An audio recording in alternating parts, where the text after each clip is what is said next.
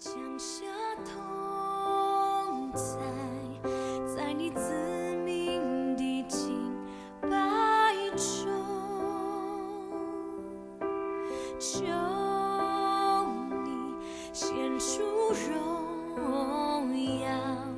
在你自命的赞美中。各位亲爱的弟兄姐妹、好朋友，大家早安！很高兴我们又进入到一天一章真理亮光啊，七、月三号的进度，我们要进入到生命记的第三章。好，那今天啊，我还是鼓励大家可以先把整章啊都读一次。那我要特别请大家留意第二十三节到二十九节，这也是我要呃特别来呃为大家一起来读的呃一段经文。好。那时我恳求耶和华说：“主耶和华啊，你已将你的大力大能显给仆人看，在天上，在地下，有什么神能向你行事，像你有大能的作为呢？求你容我过去看约旦河那边的美地，就是那佳美的山地和黎巴嫩。但耶和华因你们的缘故向我发怒。”不应允我，对我说：“罢了，你不要向我再提这事。你且上比斯加山顶去，向东西南北举目观看，因为你必不能过这约旦河。你却要嘱咐约书亚，勉励他，使他壮胆，因为他必在这百姓前面过去，使他们承受。”你所要观看之地。于是我们住在博比尔对面的谷中。好，下面的时间啊，交给思翰。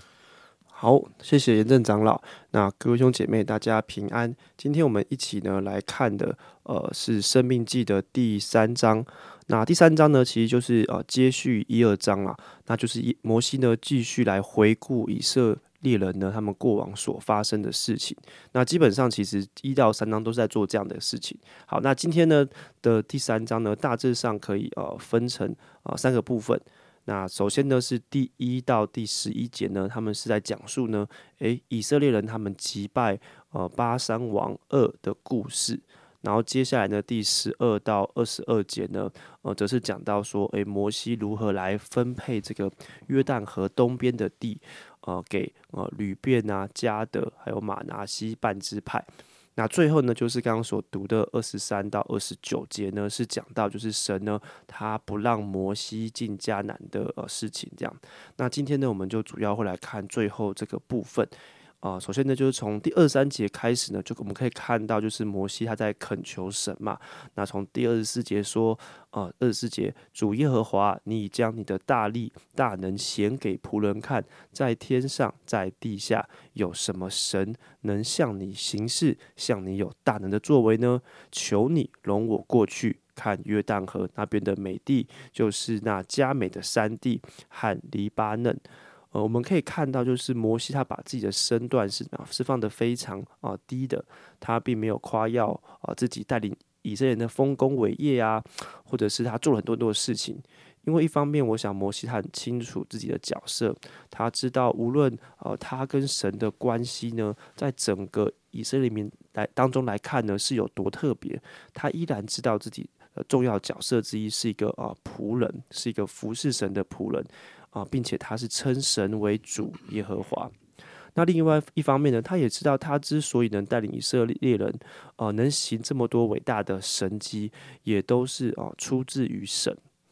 哦，所以摩西说呢，他说没有其他任何外邦所谓的神呢，能够像我们的神耶和华一样有大能的作为。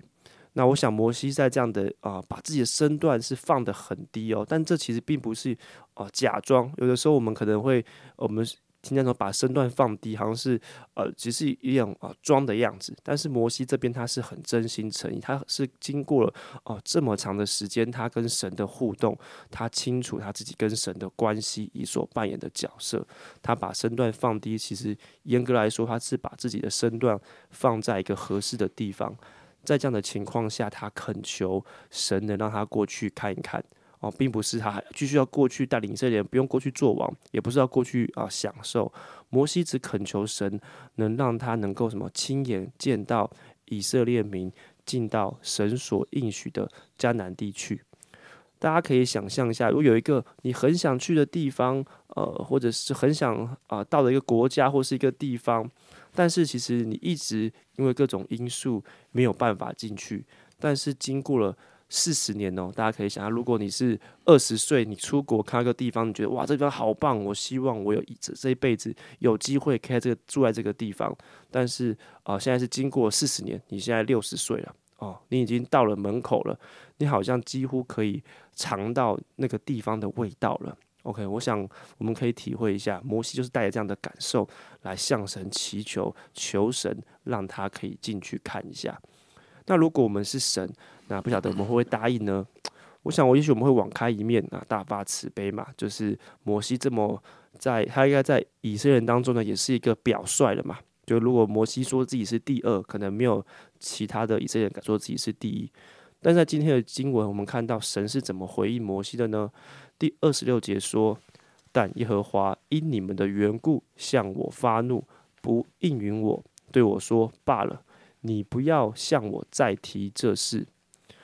神不但没有网开一面，或是什么好言相劝。圣经记载说，神是啊发怒。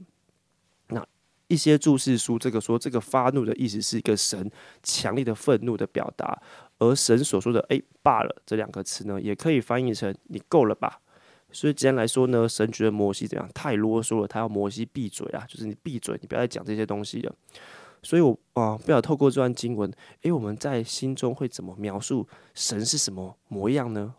有一些人会觉得，哇，这个神真的是一个不可理喻、脾气暴躁的老头子啊，这可能是他们心中的画面。那有些人会认为，哦，那个是旧约的神呐，新约的神不是这样的，新约的神是个啊，充满慈爱，甚至可能长得像呃圣诞老公公或者像肯德基爷爷哎那样的慈祥老爷爷。但是如果我们当中有人这样想的话，诶，你不会担心，诶，这样的神呢，其实很像有这个双重人格的人吗？会不会哪一天神又突然变凶了？诶，那怎么办？所以基本上所有正统的信仰教导会告诉我们，神是啊不改变的神，啊，就是他的属性、他的个性、他的特质是不会改变的，所以不会发生说所谓的旧的神是怎么样怎么样，而新的神他变了啊，不是这样这样变成怎么怎么样。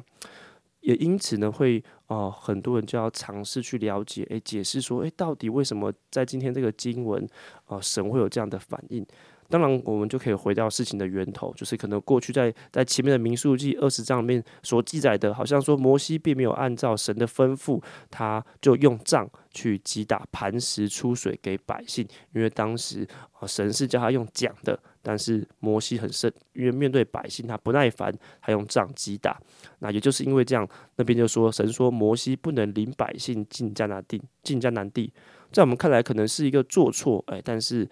看你怎么解读啦，可能是罪不至死的事情，但是有许多圣经学者呢，就尝试去阐明，诶，这个事情的严重性啊是很高的，所以以至于上帝做出了这么严重的一个啊惩罚这样子。那我想我们今天没有要仔细研究民书记二十章到底发生了什么事。而我主要是想要分享说，那我们怎么去描绘神，或者是说我们怎么给神做一个侧写呢？我不知道看大家看那个节目或电视节目会说，有时候那个警察会帮嫌犯做一个侧写，就是他们不知道嫌犯在哪里，但是透过嫌犯可能他犯的一些案件或是什么，他们请一些专业人员呢，把他描绘呃来说明说介绍或者猜想这个呃嫌犯可能长什么样子，可能有什么个性，他可能接下来会怎么做哦，这个。我们就我们在读圣经，我们对神的认识常常也是这样子，因为会出现刚刚上面的种种的对呃神的描述呢，就代表呢我们呢呃本来对神有一种认知，但是在经文中我们发现，诶，所描述的跟我们的认知产生一些冲突和矛盾，所以需要我们去解释。很多时候我们会以我们过去到现在所累积的生活经验呢，把它套在神的身上，例如我们说神是我们的天赋。哦，这个是没有错的，所以，但是我们有可能这样，我们有可能会把我们的父亲是怎么样带到，我们会把它投射在神的身上。假设我们的父亲是一个严格的父亲，我们可能就会想说，诶，那神也应该也会是很严格的吧？或者是我们的父亲从小是对我们是很宠爱的、很溺爱的，诶，那我们就会想啊，天父爸爸应该也是一样要宠我们吧？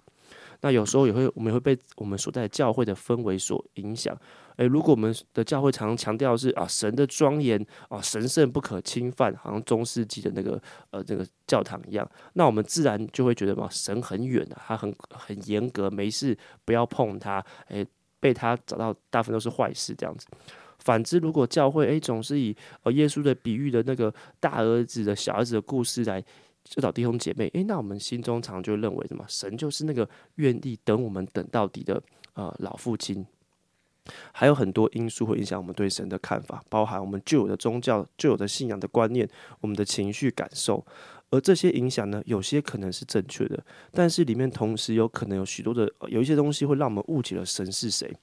以至于就会出现上面说的，诶，可能看到今天的故事，觉得啊，神是一个会不会是一个不可理喻、很脾气暴躁的老头子呢？但感谢神呢，我想我们手中有这一本宝贵的圣经，这本圣经就记载了从创世以来，神如何跟他所拣选的百姓相处和互动。神所以神也从来没有要隐瞒什么部分呢，好像他只想把某个部分呈现给人看。圣经当中记载了神各样的属性，包含了神的慈爱、神的怜悯。那同时也记录了神的公义，神是一个记者的神，神是会愤怒，是会难过的。所以我想求神帮助我们，诶，透过圣经可以让我们更准确并全面的认识神，同时也可以跟我们过往的一些经历和感受做对照，把那些对神正确的啊感受和描述留下。那有一些错误的认识，我们就把它扔掉。我相信，当我们很真心诚意的，啊，不带任何偏见的说：“主啊，我想要更多来认识你的时候”，我相信圣灵会帮助我们打开眼睛，脱掉我们可能对神的一些误解。那这是我今天的分享，谢谢大家。好，谢谢思翰的分享。我觉得，呃，他很勇敢的挑战我们对上帝的，呃呃，侧写的形象是什么。也鼓励我们去思考这件事情。好，确实这是一段呃不一定这么容易解释的圣经。嗯，我们要怎么我们要怎么描述上帝不答应摩西呢？呃，其实诗翰一边讲，我一边也在想，那为什么我们不想一想，摩西这一生，上帝应允了他多少次呢？有多少事情，有多少的艰难跟挑战，上帝已经应允他了？那神如果是一位慈爱的神，那就代表我们生命中的每一件事，神都要应允我们吗？只要有一件事不应允我们，我们就可以否定上帝的恩典跟慈爱吗？嗯，有的时候真的哈，呃，我我边听边看，我也觉得对耶，好像我自己就很容易哈，放大那个那个呃，我想要。似乎我觉得很合理，神你怎么不给我呢？我又不是要无理的要求，好像这个跟呃我的期望跟上帝的应允不同的部分，好容易被放大。哦 它放大到一个地步，似乎把过去上帝所有的恩典啊都遮蔽了。嗯，我想上帝知道他在做什么，他也知道。嗯，他为什么好像在约旦河东对摩西画了这条线？啊，你相不相信上帝在我们生命中画一条线的时候，也是出于他诸般的慈爱呢？天父啊，我感谢你，谢谢你一生与摩西同行，你是信实的。当他在旷野牧羊的时候，你呼召他啊。挑战他，参与在你自己拯救以色列人的一个伟大计划里。他在挣扎中，他顺服，